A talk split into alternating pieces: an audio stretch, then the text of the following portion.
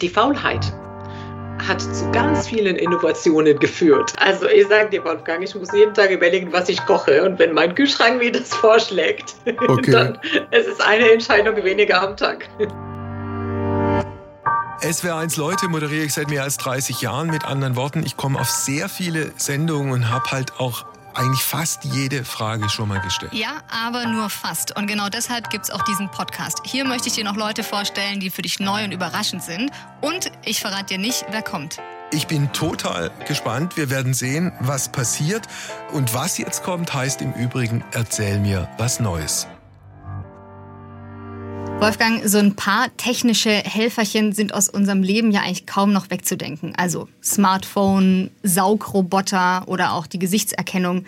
Wie ist es bei dir? Nutzt du sowas oder bist du da eher skeptisch? Also keine Gesichtserkennung, kein Saugroboter, äh, Roboter, kein Saugroboter und äh, Smartphone, klar. Smartphone Aber machst du. Äh, Skepsis ist falsch, weil ich eigentlich jemand bin, der da vergleichsweise wenig Ahnung hat, relativ schnell an dem Punkt bin, wo ich mir Hilfe holen muss. Okay. Okay, da so bin ich mal, aus. ja, also ich glaube, deine heutige Gesprächspartnerin, die könnte dir auf jeden Fall da Hilfe leisten. Die kennt sich richtig gut aus und ich sage herzlich willkommen, Kenza Aizi Abu Lidiani. Einen wunderschönen guten Tag. Wir sind äh, verbunden per Schalte. Äh, hallo Kenza. Hallo Wolfgang. Äh, wie geht's? Äh, super. Von, von wo sprichst du zu mir?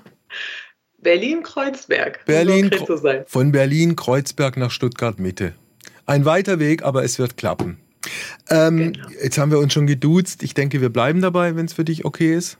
Ja, ja, ja, auf jeden Fall. Ähm, ansonsten haben wir diesen sogenannten Lückentext am Anfang. Also Kenza Aizi Abu kennen heute viele als ähm, Brückenbauerin.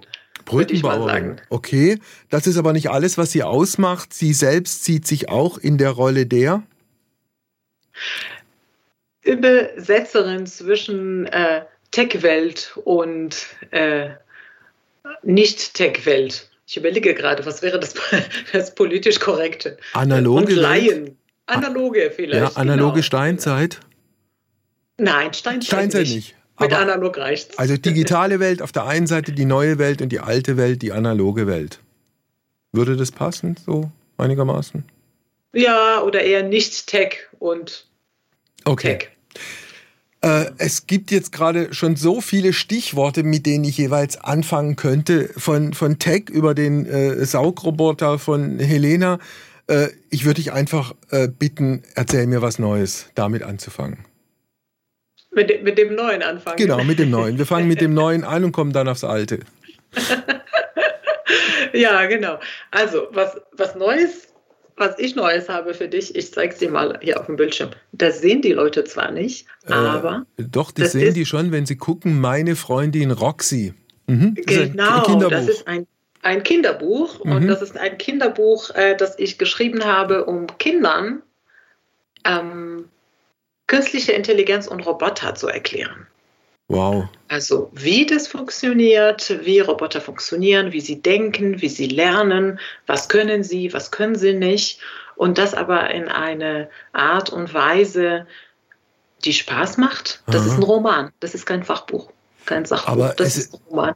Es ist eine, eine, so stelle ich es mir jedenfalls vor, doch höllenschwere Aufgabe, wenn wir mit den Robotern äh, anfangen. Ich glaube, Roboter kann man Kindern noch einfacher und klarer äh, erklären als, als künstliche Intelligenz. Was meinst du? Erklären Vielleicht nicht. Ich überlege, also das ist nicht einfach diese Abstraktionsebene zu erreichen, wo man nicht mit Fachbegriffen um die Ecke kommt. Da mhm. muss man tatsächlich überlegen und Beispiele aus dem Alltag nehmen ne, und die als Analogie nutzen. Ja. Ähm, aber was mit Kindern auf jeden Fall viel besser klappt, ist ähm, die, in die Interaktion mit diesen Geräten. Mhm. Die haben keine Ängste.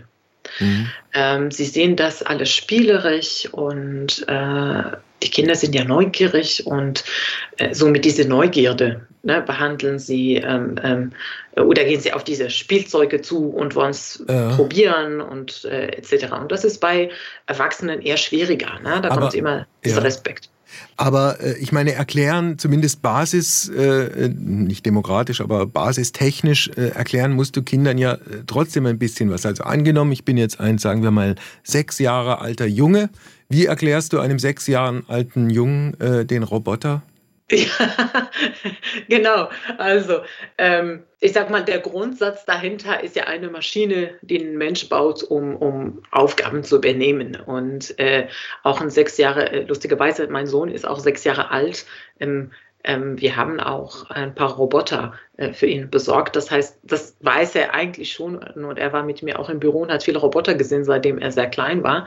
Deswegen musste ich ihm das nicht erklären. Ähm, aber auch eine Küchenmaschine ist ein Roboter. Und das ist schon etwas, was Kinder auch zu Hause haben. Äh, ist zwar jetzt kein intelligenter Roboter, aber ist ja trotzdem ein Roboter. Und damit sollte man vielleicht anfangen, ne? zu sagen, okay, diese Küchenmaschine ist auch ein Roboter. Ähm, ein Auto ist eventuell auch ein Roboter, den man lenken kann. Und ähm, Genau. Wie erklärst du künstliche Intelligenz? Also ich denke mal, dein sechs Jahre alter Junge, was oder dein sechs Jahre alter Sohn, was Intelligenz angeht, würde sagen, also intelligent ist es, wenn ich meine meine Mutter dazu bringe, dass ich auch bei der Dritt, beim, Dritt, beim dritten Mal das dritte Eis kriege. Ja, so. Das ist seine Intelligenz. Jetzt erklär bitte die künstliche Intelligenz. Genau, na, wenn, wenn ein Roboter das schafft, dann ist er auch intelligent. Das ist ein sehr guter Punkt, Wolfgang, denn ähm, der Ausgangspunkt ist immer, was bedeutet Intelligenz? Ne? Also auch in der analogen Welt, sage ich mal. Und äh, da gibt es auch keine eindeutige Definition. Wir haben unterschiedliche Intelligenzen und ähnlich ist es bei den, bei den künstlichen Intelligenzen auch. Es gibt nicht die eine, sondern jede Maschine hat eine Inselbegabung. Ähm, das heißt, die künstlichen Intelligenzen, die wir heute haben, sind meistens Inselbegabungen. Deswegen spricht man auch von einer schwachen KI. Und diese starken KI, also ne, dass eine Maschine mehrere Intelligenzen hat und auch ein Bewusstsein entwickelt und, und ein Wille und, und sogar Gefühle, ja. sag ich mal, die wir aus den Science-Fiction-Filmen kennen, das gibt es heute nicht. Wie ist es bei dir? Hast du dir dieses Thema selbst erarbeitet? Hast du was entsprechendes studiert?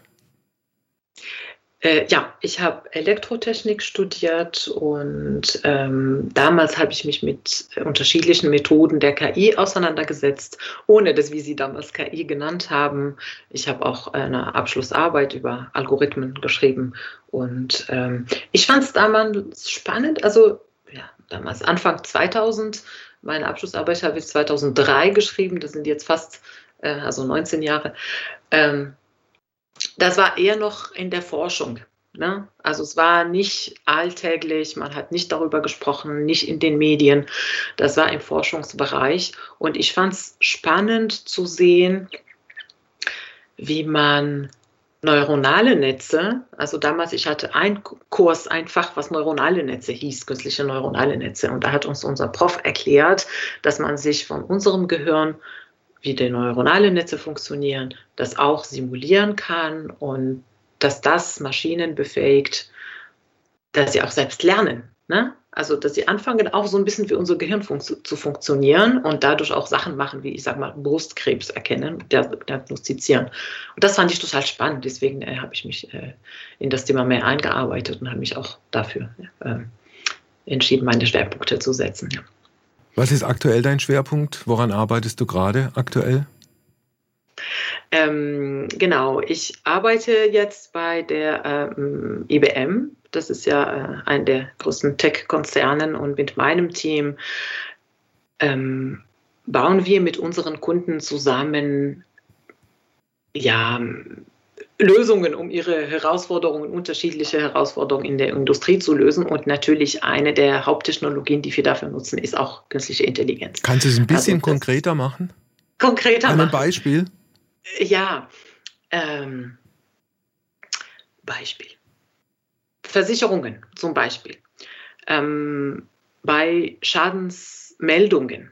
Mhm. Na, also früher hatte man einen Schaden, Autounfall, mhm. ähm, sage ich mal, und dann musste man diese, diese Berichte äh, ähm, äh, ausfüllen und das verschicken und dann hat irgendein ein Sachbearbeiter sich das angeschaut und dann na, hin und her. Und heute kann man ein Foto machen, sage ich mal, von diesem Schaden, das Hochladen in eine App, das wird maschinell äh, analysiert und äh, auch automatisch äh, entschieden, äh, ob, das, ob der Schaden, sage ich mal, berechtigt ist oder ob das eine, eine äh, Fraud, eine Versicherungsbetrug oder was meinst du? Betrug, vielen Dank. So, genau, ja. Betrug, was das richtige Wort.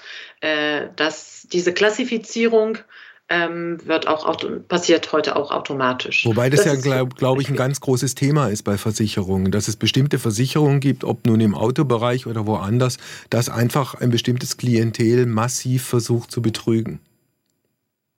Genau, deswegen habe ich das Beispiel auch erwähnt. Das ist für die Versicherung tatsächlich ein großes Thema und äh, da kommen wahnsinnig viele Anfragen, täglich Anfragen. Ja. Und das können Sie inzwischen ja gar nicht mehr mit, mit äh, äh, Menschen alle diese Anfragen schnell bearbeiten. Und so hilft hier die Automatisierung. Natürlich werden trotzdem ein paar Fälle äh, auch nochmal von Menschen äh, geprüft. Aber der größte Teil und diese einfachen Fälle werden schon automa automatisiert. Mhm. Aber verstehe ich richtig, da gibt es, was Versicherungsbetrug angeht, schon verschiedene Anhaltspunkte. Wenn man die zusammen addiert, erhöht sich die Wahrscheinlichkeit, dass da irgendwas nicht stimmt. Und dann kommt sozusagen der Sacharbeiter dann auch noch ins Spiel, der sich das, diesen, diesen speziellen Fall äh, selbst und äh, eigenverantwortlich anguckt. Also das läuft so und ich sage mal jetzt, sei es Versicherung oder äh, Callcenter-Anfrage. Ne? Also diese Callcenter, wo man anruft, weil es irgendwas ist und das ist egal, ob es ein Telekommunikationsanbieter ist oder, oder irgendwas anderes. Also circa 80 Prozent der Anfragen wiederholen sich und sind relativ einfach in der Beantwortung. Mhm. Nur wenn man das in Form von Papier macht, dann stapelt es sich und dann dauert es. Und diese Anfragen können die Roboter sehr gut behandeln. Die, für diesen restlichen 20 Prozent, die eventuell komplexer sind oder nicht eindeutig sind, ähm, das machen trotzdem die Experten. Und von den 80 Prozent schaut man, äh, dass man von den vergangenen Fällen lernt und damit die Maschinen trainiert und dann kriegen es die Maschinen in der Regel auch sehr gut hin. Mhm. Äh, und wenn Sie das Gefühl haben, dass die Entscheidung nicht eindeutig ist, dann wird das an einem äh, Mitarbeitenden weitergegeben. Okay. Und dann macht man zusätzlich Stichproben, um sicher zu gehen, dass, äh, äh, dass die Maschine auch die richtige Entscheidung getroffen hat. Du hast vorhin gesagt, wenn ich äh, richtig erinnere, dass du 2003 deine Abschlussarbeit gemacht hast, dann sind jetzt also fast 20 Jahre ins Land gegangen. Und ich vermute mal, dass alles, was mit künstlicher Intelligenz zu tun hat, in der Zwischenzeit eine wahnsinnige äh, Entwicklung genommen hat. Ja? Absolut. Also absolut. wenn du es mit den Anfängen vergleichst. Äh, das ist genau richtig. Ähm, mein Vorteil war, das, was ich gelernt habe, bildet die Grundlagen, mhm. die sich in der Zwischenzeit weiterentwickelt haben. Aber groß verändert haben, haben sie sich nicht. Was sich verändert hat, ist die ähm, Rechenleistung, mhm.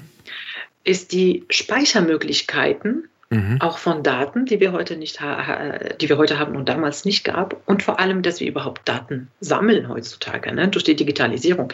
Wie gesagt, ne, wenn man früher alles auf dem Papier machen musste, heute ist es ein Portal, wo man die Daten einträgt. Das heißt, ähm, diese Menge an Daten, die wir heute haben, die gespeichert werden können mit den Methoden, mit der Rechenleistung, ermöglicht vieles. Mhm. Mit den Methoden, die schon vor 20 oder 50 Jahren erfunden worden, aber heute kann man die ja auch nutzen und, und umsetzen. Und damals war es noch, okay, die Methoden sind da, aber ohne Rechenleistung und ohne Daten konnte man da nicht wirklich Großes damit machen. Das ist vor allem der Unterschied, ja. Helena hat uns vorhin äh, oder mir vorhin so ein paar Beispiele genannt für, für, für Dinge, die technologisch gesehen unser, unser Leben heute bestimmen. Äh, und ich habe dann spontan gedacht, okay, also iPhone ist klar, aber alles andere, was sie aufgezählt hat, braucht die Menschheit Saugroboter zum Beispiel? Was denkst du? Äh, sehr guter Punkt. Ähm, ob die Menschheit das braucht, weiß ich nicht. Aber äh, der Mensch viele Menschen brauchen es, also alles, was uns das Leben einfach macht, ähm, sage ich mal, ist gut.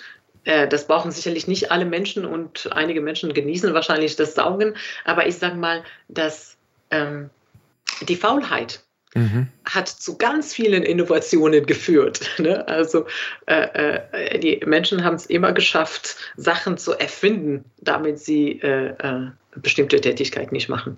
Und ähnlich ist es mit dem Saugroboter. Ja gut, also ich meine, das ist ja klar. Also wenn du dir mal anguckst, wie, wie, wie die Entwicklung gegangen ist, dann irgendwann vom 19. ins 20. Jahrhundert und dann kam der Kühlschrank und dann kam der elektrische Herd. Das waren natürlich, oder die Waschmaschine, massive Erleichterungen für, mhm. für so ein Alltagsleben. Also wenn du dir alte Fotos anguckst mit, mit irgendwelchen Frauen, die an irgendwelchen öffentlichen Brunnen ihre Wäsche waschen, da ist schon viel Lebenszeit flöten gegangen.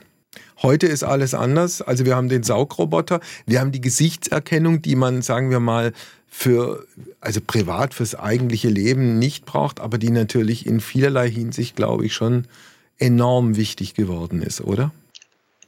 Ja, und das ist auch wieder das Wichtige an die Technologie, dass wir sie als ähm, Möglichkeit sehen, bestimmte Probleme zu lösen. Die sollten wir aber nicht nutzen, einfach weil wir es können. Ne? Also mhm. Gesichtserkennung, das ist natürlich, das kann bei vielen Sachen helfen, aber man sollte es dann nicht überall nutzen, einfach weil es geht. Ne? Mhm. Ne? Und da kommen wir natürlich in eine Diskussion, die außerhalb der Tech-Branche stattfindet und stattfinden soll und auch innerhalb der Tech-Branche statt, vermehrt stattfinden sollte, welcher Einfluss diese Technologie auf die Gesellschaft hat und erlauben wir alles oder erlauben wir es nicht? Und mhm. jetzt auf das Gesicht, äh, ähm, auf das Beispiel Gesichtserkennung zurückzukommen. Also ich nutze es zum Beispiel, um mein iPhone zu entsperren. Okay.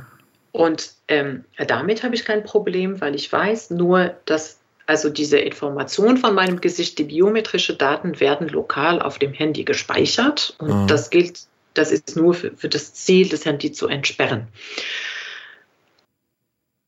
Gleichzeitig ähm, finde ich es nicht in Ordnung, wenn das jetzt im öffentlichen Raum in Echtzeit genutzt wird, um Menschen zu verfolgen.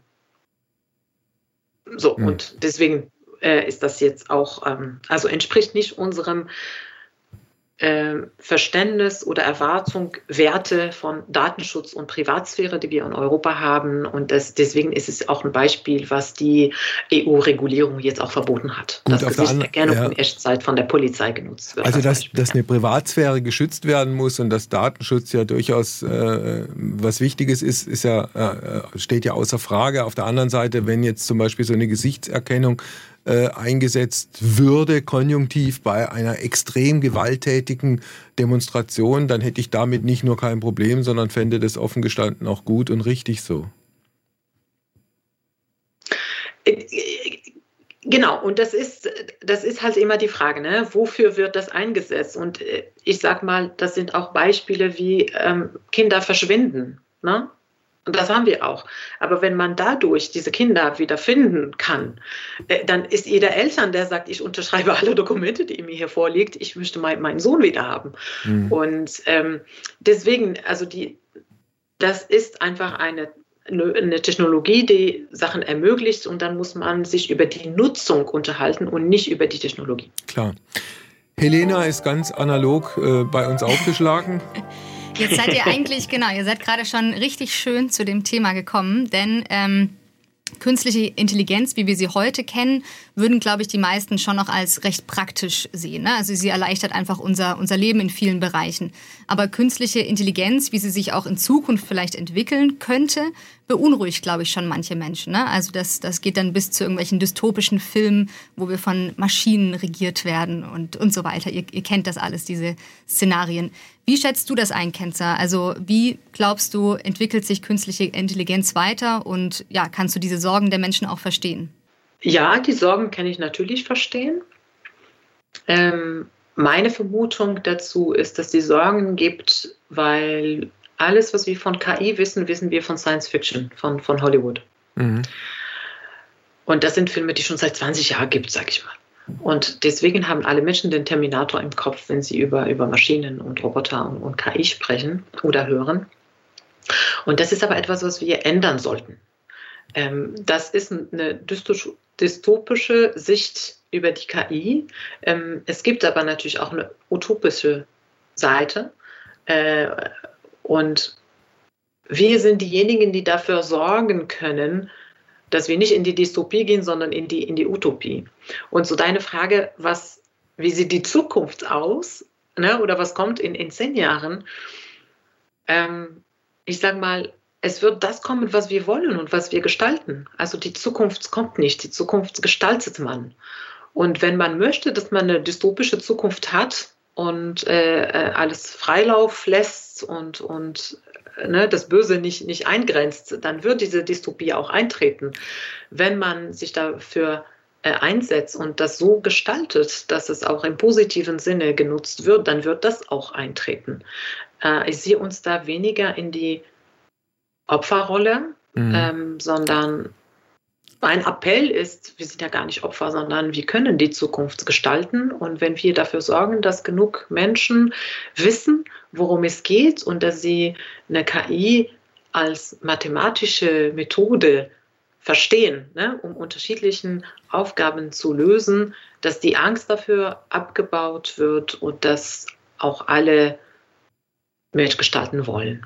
Wobei, weil vorhin der Begriff Gesellschaft äh, fiel, das natürlich auch eine gesellschaftliche Aufgabe insofern ist, dass du ja immer auch gucken musst, weil, also wenn, wenn, wenn eine technische Entwicklung rasant vor sich geht, dass du nicht viele Leute hast, die plötzlich abgehängt werden, die Älteren beispielsweise, die keinen Zugang haben Absolut. oder keinen Zugang finden oder die überhaupt nicht te äh, technikaffin sind. Ja, ja, das ist richtig. Und deswegen ist es ja auch eine, eine gesellschaftliche Aufgabe, dafür zu sorgen, dass äh, keine Menschen abgehängt werden, dass die Kinder das von klein an lernen und dass die äh, äh, äh die weniger Jungen, sage ich mal, das auch lernen, dass sie am, am, am Leben teilhaben können. Ja. Das, ist, äh, das ist genau richtig. Ja. Gibt es insofern ein Gefahr? Wir haben eingangs unseres Gesprächs über deinen Sohn gesprochen, der sechs Jahre alt ist und mit dieser doch sehr technikaffinen Mutter groß geworden ist, von daher auch vermutlich alles drauf hat, was es in diesem, in diesem Bereich gibt. Äh, ist das insofern ein Problem, dass andere Dinge dann außen vor bleiben, dass er beispielsweise nur als Frage äh, gar nicht mehr liest, weil er keinen Zugang zu Büchern gefunden hat? Wie ist das? ähm, er liest sehr gerne und ähm, deswegen habe ich ja auch ein analoges Medium gewählt, um dieses Thema auch kleinen Kindern äh, äh, beizubringen. Was ich äh, unbedingt sagen möchte, ist, das eine schließt das andere nicht aus. Mhm. Ne? Also technikaffin zu sein heißt nicht, dass man heißt nicht, dass man den ganzen Tag mit den Geräten umgehen muss oder dass man nur noch Sachen am Rechner machen muss, auch Kinder. Äh, es heißt auch nicht, ne, wenn wir über digitale Bildung sprechen, es heißt nicht, dass alle Kinder programmieren lernen müssen. Das nicht. Es geht vielmehr darum, dass sie die Möglichkeiten verstehen, dass sie wissen, was da ist, dass sie diese analytische Denken verstehen, ähm, dass sie verstehen, dass Maschinen anders lernen als Menschen.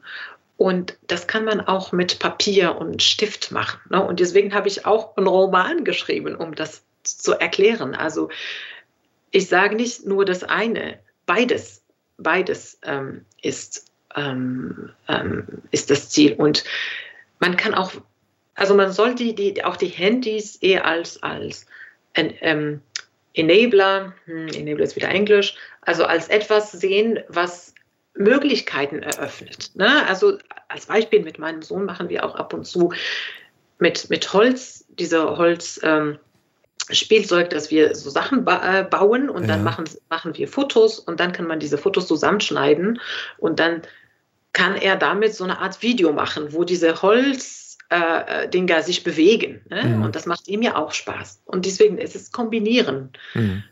Also kombinieren heißt diese ganzen neuen Sachen auf der einen Seite und auf der anderen Seite die alten Sachen, ob das nun Puzzles sind oder äh, Lego-Gebäude, äh, was auch immer, ob das Bücher sind, Kinderbücher, egal. Genau, Hauptsache die Kinder haben Spaß weil dann werden sie es lernen und, und anwenden. Wenn wir, Herr Kenzer, zum Schluss unseres Gespräches ein bisschen in die Zukunft gucken. Jetzt gucken wir mal in die vielleicht doch einigermaßen überschaubare Zukunft. Wo siehst du dich mit deinem Thema, mit den Robotern, mit der künstlichen Intelligenz, sagen wir in zehn Jahren? Ist es ein Zeitraum, den du halbwegs seriös glaubst, überblicken zu können? Nee, ich bin eigentlich für solche Zukunftsvisionen total schlecht. Also dann gucken wir in die nächsten fünf Jahre und reduzieren. Ja, reduzieren, ja, vielleicht fünf Jahren kriege ich eher hin. Also das ist eine, ähm, ich sehe das schon so, dass wir viel mehr Sachen automatisieren in unserem Alltag, automatisieren werden in unserem Alltag und auch vor allem beruflichen Alltag, ähm, dass die Jobs dadurch sich verändern werden. Mhm ähm, dass wir, also einige Jobs, aber wenige werden komplett verschwinden. Aber der Punkt ist, dass alle anderen werden sich verändern, ohne Ausnahme. Auch der Job eines Programmierers oder einer Programmiererin wird sich verändern, mhm. ähm, weil wir jetzt daran arbeiten, alles auch in dem Bereich Sachen zu automatisieren, dass, dass der Mensch nicht alles von null machen muss. Und äh, mein Anliegen ist es, das so zu machen, dass diese Technologie uns unterstützt und dass wir das Beste aus der Technologie holen, zusammen mit dem Besten aus dem Menschen holen und zusammen in Kombination ein besseres Leben für alle bauen. Okay, dann gucken wir mal den beruflichen Aspekt an. Das ist natürlich zum Teil auch Corona geschuldet, dass wir inzwischen sehr, sehr viele digitale Schalten haben und dieser, dieser Standort- und Sitzungstourismus weitestgehend jetzt weggefallen ist in den letzten zwei Jahren. Etwas, was nicht unbedingt ein Nachteil ist, oder? Ähm, nein, das sieht man ja auch genau. Also Corona war ja auch ein, ein Digitalisierungsbeschleuniger. Äh, äh Dadurch haben wir gesehen, dass das uns ermöglicht, zusammenzuarbeiten, auch wenn wir nicht gemeinsam an einem Ort sitzen. Mhm. Ne? Also man hat die Vorteile äh, daraus gesehen. Und inzwischen ist es, halten wir es für eine Selbstverständlichkeit. Und alle, die früher daran gezweifelt haben, dass die Menschen, wenn sie zu Hause bleiben, dass sie arbeiten, äh, hoffentlich ist es heute äh, Vergangenheit. Wie ist es im privaten Bereich? Was kommt in fünf Jahren oder wenn wir auf den, auf den Zeitpunkt in fünf Jahren gucken, was kommt nach dem Saugroboter und dem iPhone? ja, dann, also ich schätze mal dann der Kühlschrank, der äh, weiß, was, was, äh, was er am Inhalt drin hat und der direkt bei Rewe den Nachschub bestellt. Findest du das eine schöne Vorstellung? Also ich sage dir, Wolfgang, ich muss jeden Tag überlegen, was ich koche. Und wenn mein Kühlschrank mir das vorschlägt, okay. dann es ist eine Entscheidung weniger am Tag. Also eigentlich wollte ich sagen, dass ich es mir nicht vorstellen kann und auch nicht vorstellen will, aber nachdem es jetzt in deinem Fall so viele Vorteile hat, dann fange ich nochmal neu an zu überlegen. Vielen Dank für das Gespräch. Sehr gerne. Und schöne Grüße nach Berlin. Danke, Grüße zurück. Ja, Wolfgang, also für dich vielleicht eventuell auch den, der, der selbst sich einkaufende Kühlschrank in Zukunft? Nein, ich habe nochmal nach, neu nachgedacht. Nein, geht nicht.